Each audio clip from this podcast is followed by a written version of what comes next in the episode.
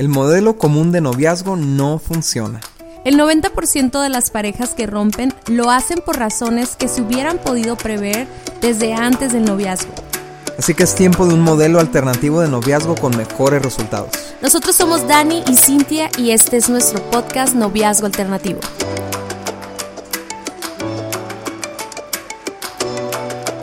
Hola, ¿cómo están todos? ¿Cómo estás, Dani? Muy bien, Cintia, ¿cómo estás tú? Me encanta tanto grabar podcast que hasta lo hacemos doble, o sea, el mismo tema. no es cierto.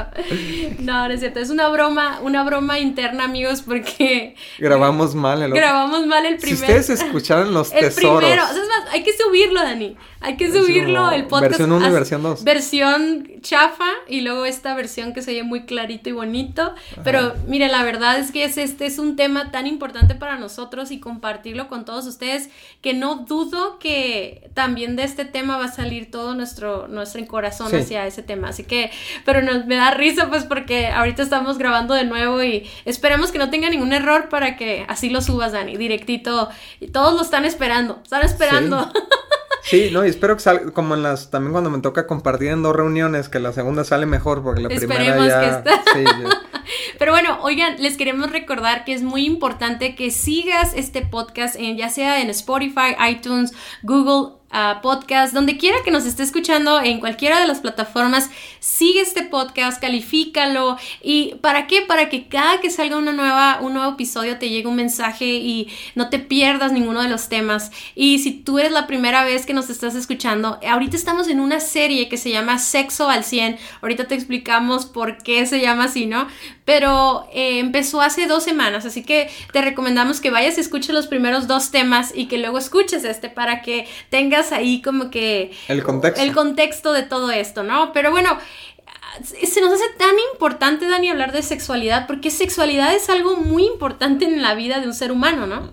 Sí, definitivamente, es, un, es una de las áreas del, ser humano que tiene muchas eh, implicaciones en su vida, cómo la maneja, ¿no? Entonces, especialmente un cristiano, creo yo, ¿no? Eh, o sea, el, el, el, impacto que tiene en su vida es, es muy grande, para bien o para mal. Entonces... Sí, fíjate que estaba pensando, o sea, yo creo que es el área donde más batallamos los jóvenes cristianos.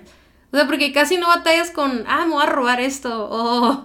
Que sí hay, ¿no? Pero... Digo, sí hay, pero en general... Pero sí es pues, cierto, es, es, un, es un tema, y luego te voy a decir por qué batallamos más, porque es un tema que no podemos hablar en público, no nos sentimos en libertad de abrirnos con alguien con lo que estamos batallando, y por lo tanto luchamos años solos contra esto, ¿no?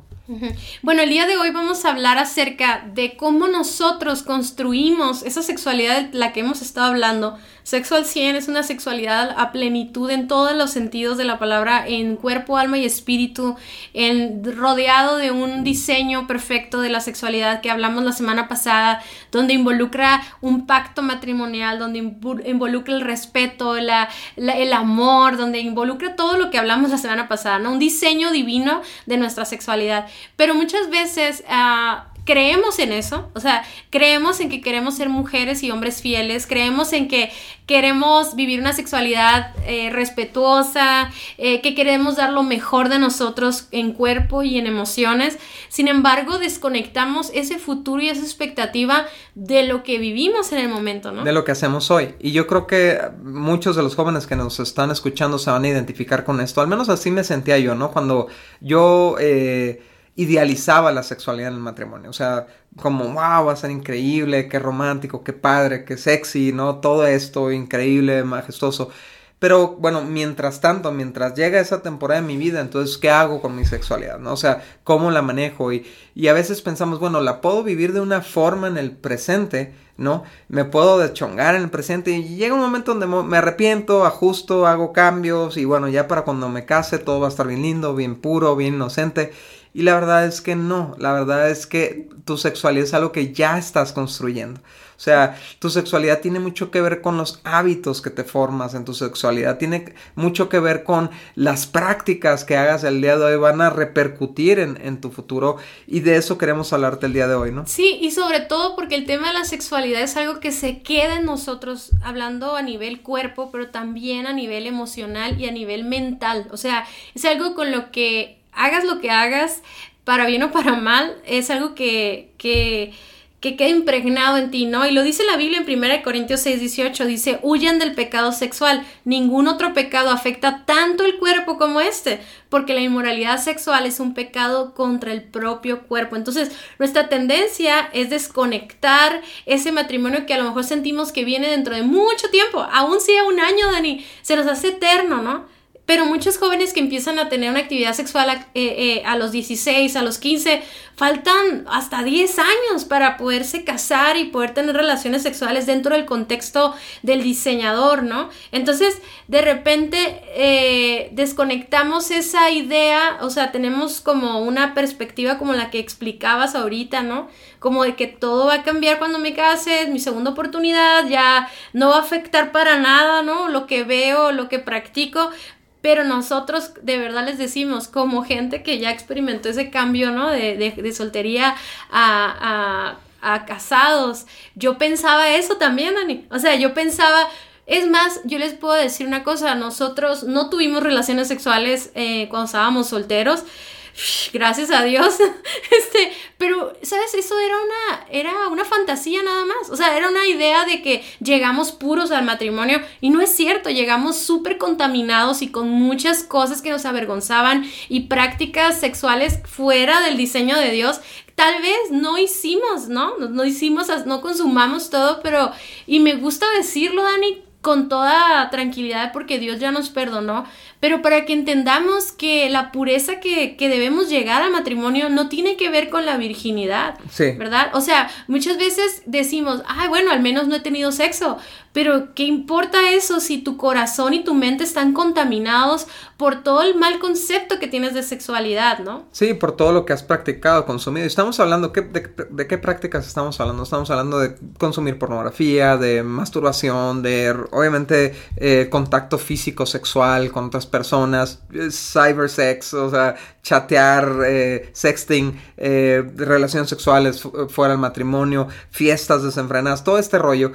Y, pensamos, va, voy a hacer un corte en algún momento y entonces ya voy a vivir las cosas bien, ¿no? Pero de hecho una de las traducciones anteriores lo, dice así, lo dice, dice, aquí dice, el que peca contra, el que peca de inmoralidad sexual está pecando contra su propio cuerpo, pero, pero otra traducción me gusta como lo dice, dice, se queda en tu cuerpo, se queda en ti, se queda impregnado en tu memoria, ¿no? Todo lo que ya mencionaste. Entonces vamos a hablar seis maneras o seis formas en las que tu sexualidad, la forma en la que usas tu sexualidad ahora puede afectar a tu futuro, ¿no? Bueno, el punto número uno es que se vuelve una adicción a la persona equivocada. Cuando tú tienes relaciones sexuales o contacto físico con otra persona, crea una conexión de la que hemos estado hablando constantemente, ¿no? Es esta hormona de, la confianza o de oxitocina que crea un apego que en el matrimonio es súper bueno, ¿verdad? O sea, es algo beneficiario, o sea, es beneficio para tu matrimonio pero una, en una relación inconstante como lo puede ser un noviazgo, llega a ser un dolor, ¿no? O sea, llega a ser el dolor del desprendimiento de una relación que a lo mejor es tóxica y que tienes que separarte, pero luego regresas con esa persona, no importando si te fue infiel o si te echó mentiras o si te, mal, te trató mal, etcétera, y nos volvimos adictos a personas que tal vez no merecen nuestra confianza. O sea, nuestro cuerpo está diciendo esa persona debe estar cerca de mí porque está adicto, está adicto a esa persona, ¿no? Y, y fíjate que no sé si tú recuerdas, en alguna ocasión leímos, ¿no? Cómo hay esta conexión entre el hombre y la mujer y, más adelante vamos a hablar de esa conexión neuronal también, ¿no? O sea, cómo quedan los recuerdos y todo eso, pero no sé si recuerdas de una investigación donde encontraban ADN de una persona en el cuerpo de la otra. o sea, llega a haber una intimidad física tan fuerte, ¿verdad? Que queda partículas tuyas, o sea, están impregnadas en la otra persona. Se hacen parte de la otra persona. Ajá, pero, pero... Y, por eso la Biblia habla de una fusión de un solo ser. Entonces, y esto, esto que estamos diciendo es bien importante que los jóvenes lo escuchen porque no es nada más acostarme con alguien y bye bye, se queda contigo, se queda impregnado en ti y activaste un magneto que te va a hacer querer regresar a esa persona. Sí, y ahorita estamos hablando acerca de hacernos adictos a una persona, pero también las prácticas como la pornografía y la masturbación se vuelven una adicción también, ¿no? Es cierto. Tal vez no está involucrada una persona, pero genera todas estas eh, hormonas adictivas, ¿no? Sí, es el mismo mecanismo, a final de cuentas, que Dios lo diseñó claramente para crear una adicción en el matrimonio. O sea, en el lugar donde está bien padre ser adictos el uno al otro, ¿no? O sea, ¿a, qué nos referimos con esto? El, el jalón a regresar a la unidad, ¿no? Sí, o sea, por ejemplo, cuando estás casado, a mí me pasa que yo no puedo estar dos días fuera de casa porque hay algo que en mi corazón no está bien porque quiero estar contigo. Obviamente puedo irme, o sea, tampoco estoy enferma de amor ni nada por el estilo, pero algo pasa, o sea, es como una conexión que hay y eso está súper padre el matrimonio y eso debemos de cuidarlo porque pues lo podemos hasta llegar a perder, ¿no? Después ahorita vamos a hablar de eso. El número dos es que nos deja memorias difíciles de borrar. Cuando nosotros tenemos una actividad sexual, una de las hormonas que se secretan es la dopamina, ¿no? Que hace una marca de placer en el, en, eh, y la serotonina también, ¿no? Entonces, estas te generan un recuerdo de algo que te hizo sentir bien, ¿no? Es por eso que nos recordamos, ah, por ejemplo, cuando comí en este restaurante, ¿no? Me acuerdo y te acuerdas de los olores y del color y de la ropa y de con quién estás, te acuerdas de todos los detalles, porque memorias que están acompañadas de placer quedan marcadas memorias que están este, acompañadas de estas sustancias, ¿no? Quedan, dejan marcas muy prolongadas y de repente, o sea, y yo sé que los que nos están escuchando lo saben porque nos llegan estas preguntas a cada rato a nuestro inbox, ¿no? Eh, de no me puedo olvidar de esto que hice, no me puedo olvidar de esto que pasó, no me puedo olvidar de esta persona. Estos recuerdos llegan a tu matrimonio, inclusive ya, ya estando teniendo intimidad con tu esposo o tu esposo, de repente te llega un flashback de algo que hiciste con otra persona, ¿no? Entonces, esos, esos memorias son difíciles de borrar. Lo que tú consumes en pornografía está comprobado que dura hasta 20 años en poderte deshacer de esa memoria, ese pensamiento. O sea, ¿para qué quieres dejar en tu memoria algo que no es digno de recordarse, ¿no? Sí, no, es impresionante cómo este tema incluso causa temor, aun aunque no suceda. No sé si me explico. O sea, hay jóvenes que ya han tenido relaciones sexuales que de repente tienen miedo llegar al matrimonio o un compromiso porque piensan, es que, ¿qué tal si me estoy acordando de la otra relación, no? Pero, pero obviamente hay maneras de, de, de borrar eso de nuestra mente y ser limpiados pero sí definitivamente esas memorias nos pueden hacer comparar, eh, tener expectativas irreales. O este, arrastrar culpas. Sí, culpas, etcétera, ¿no? Y obviamente siendo la sexualidad un tema que no es solo cuerpo, sino mente y emociones, llega a ser un estorbo para llegar a la plenitud en el matrimonio, ¿no? Porque estás desconcentrado de, de, de tu pareja actual, de tu esposo tu esposa, ¿no? El punto número tres es que tu sexualidad, o sea, como vives ahorita, tu sexualidad puede afectar en el sentido de que disminuye tu sentido de valor. Cuando tú has tenido relaciones sexuales a la carrera o con una persona extraña o con una persona que después te dijo que no te amaba, ¿verdad? O te descubren y todo este rollo de que sabes que es un pecado y sabes que estás mal o sabes que no debiste volver con ese novio. O sea, el, día después deja una sensación de, de, pobreza espiritual, ¿no? Así como te sientes basura, te sientes como, ¿cómo pude volver a hacer esto, ¿no? Entonces empieza a determinar tu valor. Y algo sucede que un, si uno no valora su vida, si uno no valora su sexualidad, ¿qué haces después? Se te hace más fácil empezar una relación sexual con otra persona. Y conforme vamos teniendo estas, estas intimidades, entonces nos vamos desvalorizando aún más, ¿no? Porque de alguna manera sentimos que ya no somos valiosos y es una mentira eso. Nuestro valor no viene de nuestro pasado, de nuestros errores, viene de lo que Dios hizo por nosotros y que somos una creación única y maravillosa, ¿verdad? Pero la realidad es que nuestra sexualidad está muy conectada a nuestra identidad y, y, como vivimos nuestra sexualidad es como nosotros mismos nos etiquetamos, ¿no? Pero también, o sea, si tú no te valoras, entonces la gente que te rodea percibe eso, pues, ¿no? Y tampoco te valora, entonces eso es como un círculo vicioso en el que, en el que eres más lastimado, ¿no? Por ejemplo, una persona que vive abuso sexual eh, no es su culpa, ¿verdad? Pero esa falta, o sea, ese pecado de sexualidad, no solamente, fíjate, el valor... El pecado que alguien hizo sobre ella, ¿no? Ajá, o sea, el pecado sexual no solamente te quita tu valor a ti, sino también desvaloriza a la otra persona, a la que fue abusada, ¿no? Entonces, la persona que fue abusada se pone esta etiqueta de soy una víctima, ya no valgo lo mismo, ya soy como casi, casi, Dani, como si soy mercancía dañada, ya no merezco una, una relación, ¿verdad? Yo hace mucho le decía a una joven, porque ella quedó embarazada, ¿no? Y yo le decía, ok, tuviste relaciones sexuales fuera del matrimonio, ok, quedaste embarazada, tú ya le pediste perdón a Dios, tú eres una hija digna de Dios y mereces que este hombre venga y te pida matrimonio y se case contigo si él quiere casarse contigo y delante de Dios, o sea, ¿Por qué? Porque el hecho de que quedó embarazada, simplemente eso ya la hacía sentir a ella. De segunda categoría. Sí, yo no merezco eso. Yo no merezco una boda. Yo no merezco la honra de que vengan y pidan mi mano o que vengan y me pidan matrimonio. O sea, y, yo veo muchas jóvenes así. Y de hecho, por eso vemos tantos jóvenes que, que tienen a sus hijos en la adolescencia y no se casan o se juntan por un tiempo, pero después con un hijo menos valiosa se creen, ¿no?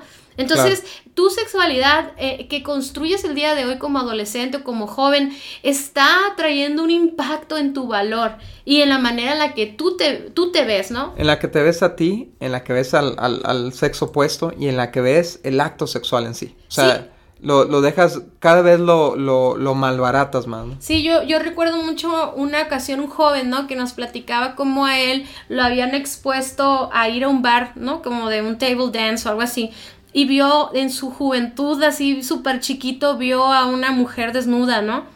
Y, y, él había sido tan impactado por esa imagen, o sea, había como pegado tan duro en su mente que trajo una distorsión a su sexualidad. O sea, él ya no se, ya no vio a la mujer de la manera en que naturalmente la debía haber visto. La vio con asco. Entonces quedó una marca. Y, y, digo, me estoy a lo mejor yendo de otro punto, pero me refiero a cómo trae un impacto a tu identidad. O sea, tu sexualidad está conectada, tu sexo está conectado a tu identidad. O sea, quieras o no, es, es, es, yo puedo ver cómo una persona que vive la plenitud de la sexualidad en el matrimonio se siente bien, se siente seguro, se siente eh, valioso, se siente guapa, se siente, o sea, levanta el ánimo. ¿Por qué? Porque está conectado a tu identidad. Sí, inclusive ahorita hay un, hay un término para referirse a un, chavo o una chava que, que ah, pues que como que ese es el enfoque de su juventud, ¿no? Este, practicar sexualidad sin límites, ¿no? Y les dicen como la palabra F, ¿no? O sea, F boy o F girl, y es la, la, la chava cualquierona, el chavo cualquierona, pero, o sea, e, es, ahora su identidad esa, ¿no? O sea, y se la empiezan a adoptar y se la creen y, y es el juego entre los amigos y todo, pero esa no es tu identidad y ese no es tu valor. Entonces, es, es bien importante que tú entiendas que eh, tiene un impacto en cómo te ves tú, cómo ves a los demás y cómo ves la sexualidad. Número cuatro, la, la, la ah, sexualidad fuera del matrimonio, cuando tú lo ves en tu juventud, daña tu capacidad de ser fiel. Y eh, estábamos leyendo un libro, leímos un libro hace tiempo muy interesante, una investigación de dos médicos eh, neuroanatomistas, no sé exactamente cómo, neurólogos, ¿no? Y estaban haciendo un análisis con tomografías, con CAT scans, estaban analizando cómo se comportaba el cerebro cuando tenías actividad física. Estoy hablando desde caricias, ni siquiera relaciones sexuales, ¿no? Pero cuando empezaban estas caricias y empezaban a hacer estos enlaces neuronales, y luego cuando eh, empezaron a analizar comportamientos, digamos, fluctuantes de relaciones, empezaron una relación, terminarla, empezaron una relación, terminarla, y, se dieron cuenta cómo los mecanismos que estaban diseñados por Dios, obviamente, para crear este, este apego, este attachment, ¿no? A una persona, cuando quitabas y ponías, quitabas y ponías, estos mecanismos empezaban a descomponer. Y empezaban a perderse la capacidad de quedarse a apegado a una persona emocionalmente. Entonces, ¿qué empieza a pasar? Empiezas a construir una, una, un patrón de iniciar relación, terminarla, iniciar relación, terminarla y cambiar a otras relaciones. Y esto no se va a acabar, este patrón, nada más porque sí cuando te casas. no, al contrario, ¿no? O sea... entonces tú lo puedes ver, todos los que nos están escuchando conocen estos casos, ¿no? De eh, simplemente fue un escalón malo, otro paso más, porque así se educaron físicamente, ¿no? Sí, y nos pasa, yo creo que esa, esa eso natural del cuerpo nos pasa en la realidad. Cuando alguien te traiciona y luego te traiciona una, te traiciona otra, pero llega un punto en que eres tan traicionado que ya no quieres estar, ya no confías en nadie, ¿no? Yo creo que nuestro cuerpo se vuelve como falto, falto de confianza en las otras personas, ¿no? Pero es que también, Dani, o sea, una vez que rompes una barrera de límites, eh, estás, o sea, quedas vulnerable a seguir rompiendo otras, pues, o sea, se te hace fácil. Se te hace fácil. Entonces, si tu primera relación de noviazgo llegas a besos y caricias, ok, bueno, hasta ahí llegaste, ¿no? ¿Qué vas a querer de las siguientes relaciones? Ya no vas a querer empezar en, en, besitos de, de, secundaria. O sea, ya tu, tu, comportamiento con el sexo opuesto va a ser intenso, donde te quedaste en la relación pasada. Entonces, por eso es tan importante que le agreguemos valor al noviazgo. O sea, yo sé que mucha de la intimidad sexual se da fuera del noviazgo también. Sí. Pero aún más ya que somos novios. Y hay mucha gente que toma a la ligera el noviazgo como su novio nomás. Y andan con uno y con otro y con otro. Y no se dan cuenta que aún, aunque no tengan relaciones sexuales, está viendo este contacto físico, está viendo, está viendo todo ese proceso de nuevo de, de conectar con alguien. O sea, no nada más son las relaciones sexuales. Todo lo que explicaste ahorita es todas las conversaciones, la intimidad, la conexión. Entonces, cuando tú rompes todas esas, esas barreras y llegas a límites, eh, uno piensa que nomás porque ya te pusiste un anillo, quiere decir que ya no te van a llamar atención el sexo opuesto. Claro que no, sí te va a pasar, pero eh, donde tengas marcado tus límites, donde esté tu temor a Dios, ¿verdad? Porque llega a ser tu, o sea, cuando, cuando tú tienes temor a Dios, y le tienes más temor a las demandas sexuales de tu cuerpo, entonces Dios, eh, de tu pareja, el que se convierte tu Dios es a quien le obedeces, pues, ¿no? Y lo platicábamos, o sea, cómo, cómo Dios lo dice, tú eres esclavo a quien obedeces. Entonces, yo, o sea, yo te digo como esposa, yo, yo de verdad, a veces he visto un hombre y lo veo, digo, ay, qué guapo, que digo, comparado con Dani ni al caso, ¿no? Pero bueno, pero el punto es de que hay una barrera, o sea, es, es como, como tú le decías a los jóvenes, ¿no? O sea, volteas y ves una muchacha en, bikini, en un, en un retrato, en una... La ves la primera vez porque te sorprendió, pero no regresas los ojos ahí, porque hay un límite, pues. Pero cuando tú en tu soltería le diste rienda suelta y no hubo límites y, y perdiste el temor a Dios, el hecho de que tú te cases no significa que vas a ser una persona fiel, ¿no? Oye, qué importante que menciones eso, el temor de Dios, Cintia, porque el temor de Dios, muchas que nos infundieron, fue en base a un castigo, ¿no? Entonces, muchas veces cuando cruzamos esos, los primeros límites, no viene aparentemente consecuencias, ¿no? Y, entonces, ¿qué hacemos? Cruzamos el siguiente límite, cruzamos el siguiente límite, y de repente las consecuencias se dejan caer como... Y dice, y esto me recuerda a este pasaje, ¿no? Que está en Gálatas, que dice, no te dejes engañar. Todo lo que el hombre siembra, eso también cosecha. El que siembra para agradar a su naturaleza pecaminosa, de esa naturaleza va a cosechar muerte. Pero el que siembra para agradar al Espíritu, al Espíritu de Dios, de esa siembra va a cosechar vida. Entonces, ¿qué estás sembrando, joven, ahorita? ¿Qué estás sembrando para tu futuro, para tu matrimonio, no? Sí, fíjate, Dani, por eso hace un tiempo nos preguntaban, ¿está mal tener varias amigas, este, como conociéndolas y todo eso. Y yo les contesté, pues es un entrenamiento para la infidelidad. Y luego me dicen ahí como que no, pero es que eso son amigas y que no. Le digo, es que es lo mismo, o sea, es una cuestión de carácter, es una cuestión de programar, de hábitos, ¿no? Exacto. Entonces, eh, aún el hecho de que con mucha facilidad terminan, yo veo muchos jóvenes cristianos llevar sus relaciones de de que andamos y luego no andamos, y luego andamos y luego no andamos. O sea, espérate, si tenemos problemas vamos a resolverlos. Y si no se pueden resolver, entonces terminamos para bien, o sea, para, para siempre. O sea, pero esa tendencia de estar regresando y viniendo y andando con otro y regresando, estás programándote para que en un futuro eh, sea esa relación así inconstante, pero ahora en el matrimonio, ¿no? Yo siempre que que pasan estas situaciones, Dani, donde llegan jóvenes con nosotros y nos dicen, sí, sabes que tuvimos relaciones sexuales, todo. yo siempre les digo, tienes que pasar por un proceso de restauración, porque el hecho de que tú hayas tenido relaciones sexuales ahorita con esta persona que no es tu esposo, aunque te vayas a casar con él en un futuro, estás haciendo, estás enseñándole a tu cuerpo a andar con alguien que está prohibido en ese momento.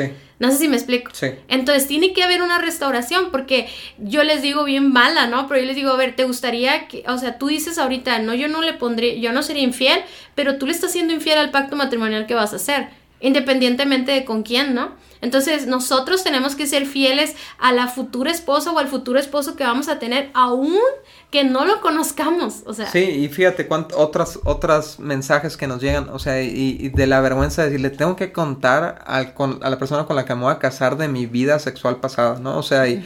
¿Para qué quieres tener ese este equipaje, no? Y obviamente, o sea, yo sé que le estamos hablando a jóvenes que apenas están considerando la idea de, de tener ciertas prácticas sexuales y a otros que ya están bien metidos en eso, ¿no? Y ahorita vamos a hablar cómo solucionar eso, ¿no? Pero lo último que, eh, la última forma que vemos que va a afectar a tu vida futura es que te programa para un egoísmo en la intimidad sexual, en, la intimidad matrimonial, pues. ¿Qué, ¿Qué significa esto? Que, por ejemplo, cuando tu, cuando tu forma de practicar tu sexualidad es masturbación, es pornografía, es una sexualidad centrada en ti mismo.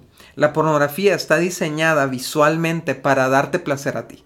¿Sí me explico? Y, y, las historias que ahí, que ahí muestran son, son historias que normalmente están enfocadas para hombres y son historias que no tienen nada que ver con buscar el bienestar de la otra persona. Es, es, es un hombre que usa a una mujer para su beneficio y esa es la escuela, eso es de lo que te estás educando, ¿no? Y la masturbación es, es, es, es algo que estás buscando para ti mismo, pero las relaciones sexuales matrimoniales no son así.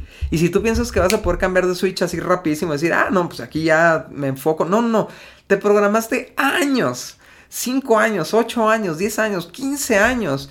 A, a, vivir una sexualidad que es para ti, para, para tu propio placer, no va a ser nada fácil que cambies ese chip. Y entonces es cuando nos llegan casos ya de matrimonios donde esposas eh, y, esposos también están completamente insatisfechos en su relación sexual porque su esposo o su esposa está en otro rollo. Está en su mente fantaseando con otras cosas o está eh, eh, canalizando toda su pasión sexual para ellos en masturbación ya casados. ¿no? Porque generaron esa adicción, ese hábito, ¿no? O porque no importa lo, lo su desenvolvimiento, nunca son suficientes para ellos. Sí, exacto, hay una, están constantemente comparando a, a, lo, a lo, real con lo fantasioso. Y lo fantasioso y lo real nunca se van a poder equiparar, ¿no? O sea, porque lo fantasioso fue creado con efectos, con cámaras, con ángulos, con, con fantasía literalmente y lo natural es lo natural, es orgánico, es, hay errores, hay este, si me explico, es, hermoso ese proceso de conocerse como matrimonio y poco a poco ir avanzando en ese disfrute, pero la Biblia dice esto, te dice, eh, dice que, dice a los esposos, esposos satisfagan las necesidades sexuales de sus esposas y esposas satisfagan las necesidades sexuales de sus esposos. El acto sexual no fue diseñado para que me satisfacieran a mí, es para yo usar lo que Dios me dio para satisfacer a sí, muchos, muchos jóvenes se casan y ni siquiera van con un doctor como para que les explique cómo funciona el cuerpo de la mujer o el cuerpo del hombre y se van y se casan pensando que toda su experiencia eh, de relaciones sexuales o de masturbación o de pornografía van a ser suficientes para conocer a su esposa, ¿no? Entonces, ¿qué hacen? Llegan, llegan con, según con la idea de, ah, yo la voy a hacer feliz o la voy a volver loco, loca, ¿no? Pero al final del día son tan egoístas que llegan en una modalidad de dame placer a mí y se olvidan de la otra persona. Y por eso nosotros como consejeros matrimoniales vemos tantas mujeres insatisfechas, ¿no? O hombres insatisfechos porque la otra parte está contaminada con todos los recuerdos y con todas las prácticas anteriores. Y nosotros hemos hablado con doctores en el podcast de Indivisibles con matrimonios y doctores matrimonios, ¿no? Y, y ellos mismos nos dijeron, sí hay una repercusión y es obvio.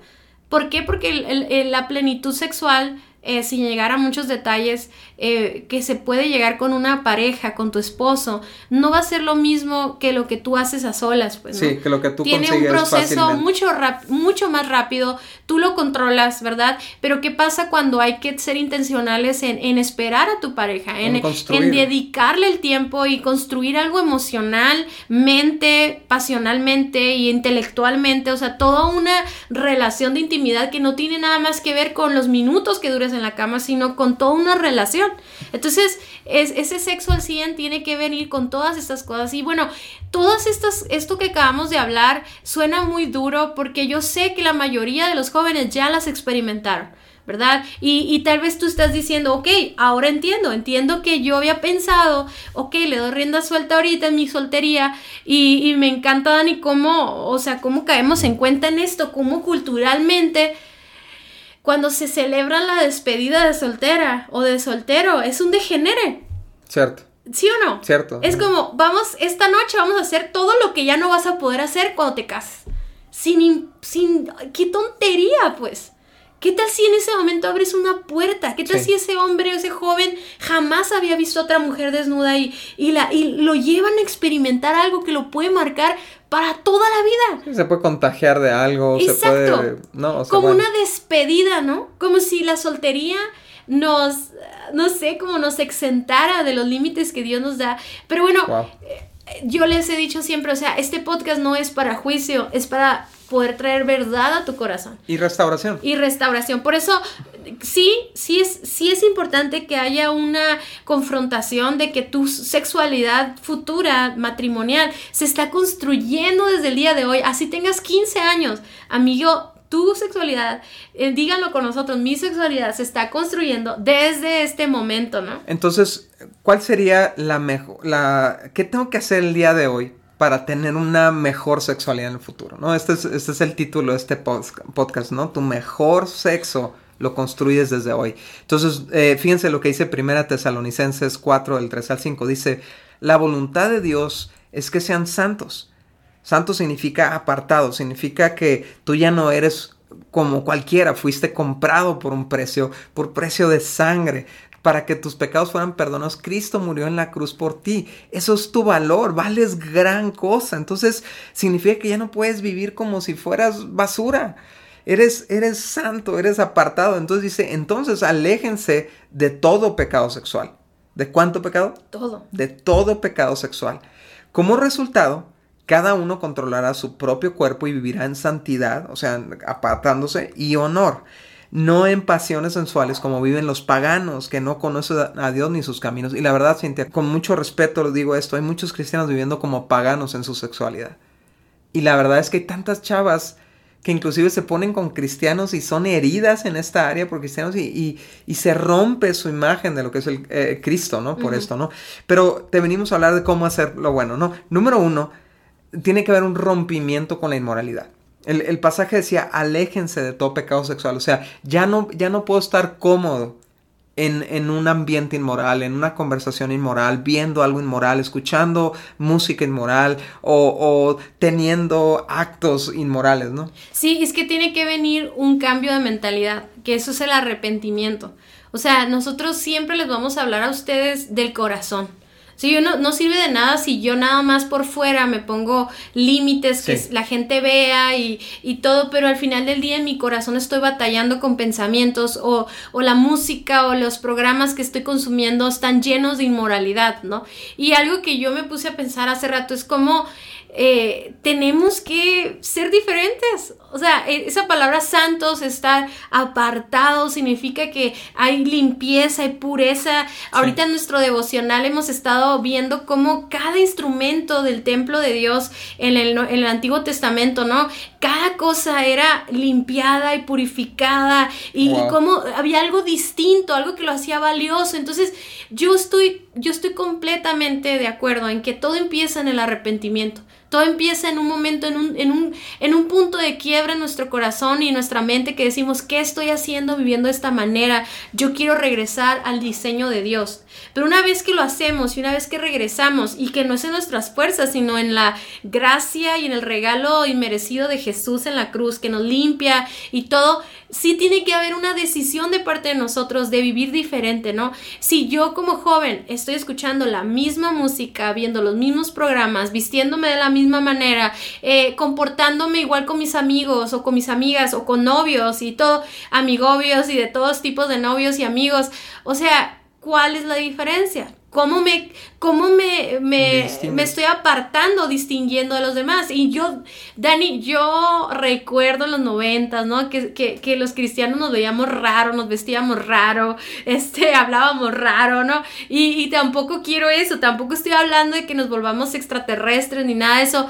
Pero definitivamente, o sea, Dios nos habla en la Biblia como nosotros somos extranjeros en esta tierra. O sea, esta no es, este no es el final de nuestras vidas. Nosotros somos, somos hijos de Dios. O sea, vamos a estar en su presencia. Y entonces, con amor y con gracia y todo, tenemos que vivir en esta tierra y representar el amor de Dios.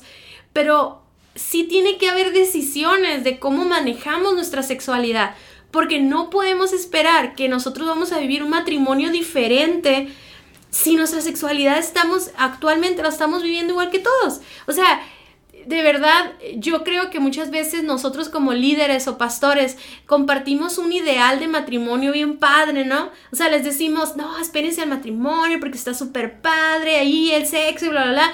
Pero nunca le decimos a los jóvenes, pero espérate, no te esperes a vivir esa sexualidad cuando te cases. porque pasa eso que tú dices? De repente se ponen de novios dos jóvenes cristianos con buen testimonio o con buena reputación, pero el otro de repente tiene un, tiene un problema de pornografía o lo que sea y terminan juntos y terminan teniendo relaciones. Y entonces la persona que se había guardado, la que había pensado, esta relación va a ser buena, va a ser santa, lo que sea, termina bien lastimado por la otra persona, ¿no? Sí, entonces es, necesitamos cortar, o sea, tener un rompimiento con la inmoralidad. Y, esto va a significar para algunos cambiar de amigos, cambiar de círculos, eh, eliminar eh, páginas que sigues o cuentas de Instagram.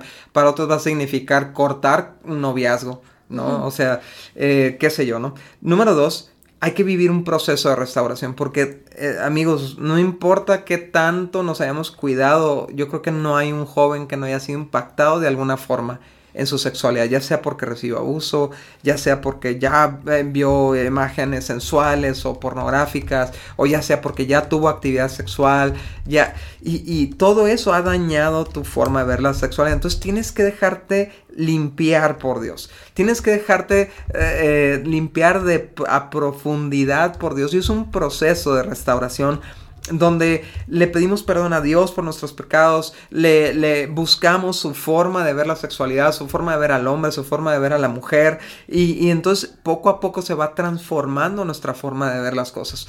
Y entonces ya no vemos lo, sexual como algo contaminado, como algo impuro, como algo morboso, como de repente lo podemos ver como jóvenes, ¿no? Como algo, eh, una materia de chiste, una materia de albur, ¿no? Una materia de, de algo eh, cochino y prohibido, no, tiene que haber una restauración que nos permita volver a ver la sexualidad como Dios la ve, como algo hermoso que Dios creó para el beneficio del matrimonio, ¿no? Sí, debemos dejar que lo que Jesús ya hizo en la cruz nos limpie la mente, nos limpie todo, nos sintamos hijos de Dios, dignas, dignos de Él, dignos de un matrimonio, dignos de una sexualidad sana y todo. Me encanta cuando dice la Biblia que si un cordero podía limpiar los pecados, ¿verdad? en el Antiguo Testamento. Y, me encanta, está en Hebreos 9:14, dice, ¿cuánto más la sangre de Cristo nos purificará la conciencia de acciones pecaminosas? Yo sé que tienes recuerdos, yo sé que muchos de los que nos escuchan tienen recuerdos de cosas que tú practicaste o dijiste, hablaste, viste, eh, acciones, todo. Pero sabes que esos recuerdos, eh, tal vez tú ya le aceptaste a Cristo en tu corazón tú ya le entregaste sus pecados y la Biblia dice que Él los toma y los lleva hasta el fondo del mar. Entonces tú ahora tienes, ya no tienes que estar culpándote ni, ni latigándote, nada que ver. Ahora solo tienes que estarle pidiendo a Dios una y otra vez, así como en el Salmo 51, eh, una y otra vez, lávame, lávame y seré más blanco que la nieve, lávame, purifícame. O sea, díselo a Dios, pídeselo a Dios cuantas veces sea necesario. de hecho, la próxima semana ese va a ser el episodio, prepárense porque va a ser exclusivo de restauración sexual, ¿no? Punto número tres, desarrolla control propio. Eh, decía el pasaje, cada uno, como resultado, cada uno controlará su propio cuerpo y vivirá en santidad y honor. ¿Qué significa esto? Significa que Dios nos ha dado la capacidad de controlarnos no la teníamos fuera de Dios. Desconectados de Dios no tenemos, el cuerpo nos controla, las necesidades nos controlan, las emociones nos controlan, los deseos nos controlan, pero cuando recibimos a Cristo como nuestro Salvador, también recibimos un poder transformador de Dios, que es el Espíritu Santo, y que uno de sus frutos es el control propio, la capacidad de controlarnos a nosotros mismos. Y entonces nosotros eh, necesitamos desarrollar ese músculo del control propio. Y cuando yo aprendí esto, Cintia, me transformó la vida, porque yo antes pensaba, es que no le puedo decir no a esto te sientes fracasado. Yo sé que los que nos están escuchando, muchos le han prometido a Dios mil veces, ya no, ya no voy a tener relaciones sexuales con mi novio con mi novia, ya, ya no me voy a masturbar, ya no voy a ver pornografía, ya no voy a besarme con cualquier persona, y de repente, ¡paz!, vuelves a caer y te sientes tan impotente, palabra clave, impotente, falto de potencia, de poder, cuando el Espíritu Santo es el empoderador, es el ayudador, es el que nos ayuda a decir no. No voy a dejarme controlar por mi naturaleza, me voy a dejar controlar por el Espíritu Santo. Entonces, esto es un músculo que tenemos que desarrollar, pero empieza en lo poco.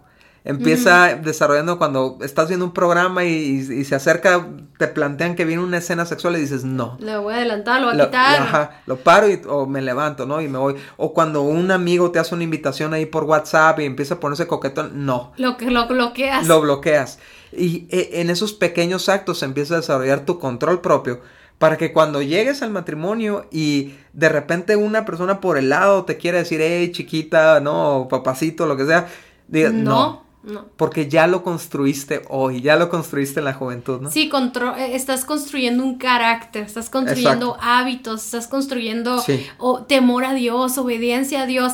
Y sabes, Dani, eh, no te sientas mal de repente cuando sientes tentaciones, no te sientas mal cuando de repente ves algo y causa un efecto emocional o físico en ti. Es, a veces es, es incontrolable eso, pero lo que sí puedes controlar es lo siguiente que vas a hacer. Exactamente. Ahí es donde tienes que tomar decisiones, ahí pensar con la cabeza y no con el cuerpo, ¿no? No con las emociones. Y por último, tenemos que establecer límites alejados del peligro.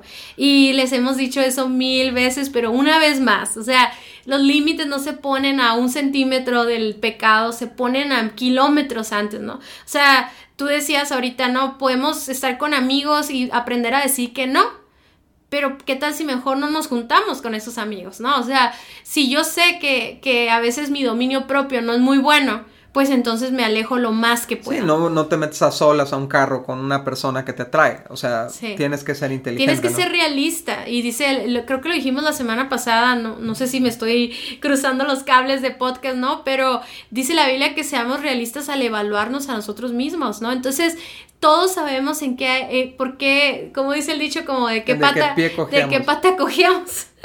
Entonces, si yo estoy en un proceso de restauración, aún más, pongo límites lejanos donde no, ni siquiera haya tentaciones, ¿no? Entonces, imagínate que rompiste con la inmoralidad sexual rompiste con contactos, con relaciones, con pornografía y, entonces empezaste un proceso de restauración donde empieza a cambiar tu forma de verte, empieza a cambiar tu forma de vestirte, empieza a cambiar tu forma de ver a los demás, empieza tu forma de, cambiar tu forma de ver la sexualidad y luego empiezas a desarrollar un control propio y ya no te embarras eh, tan fácilmente y todo eso, y empiezas a poner límites. Imagínate lo que estás construyendo para tu matrimonio. Estás construyendo llegar en una condición de pureza. No importa lo que hiciste en el pasado, cuando tú cortaste y Dios te lavó, te limpió y aprendiste a vivir puro, ¿no? Estás sembrando para tu matrimonio. Muchas gracias por haber escuchado nuestro podcast. Para nosotros es muy importante escuchar tus comentarios y dudas. Te invitamos a conectarte a través de nuestro Facebook e Instagram Guía de Noviazgo Alternativo o nuestra página vivoalternativo.com. Si el tema de hoy fue de ayuda para ti, Compártelo con todos tus amigos. Hasta la próxima.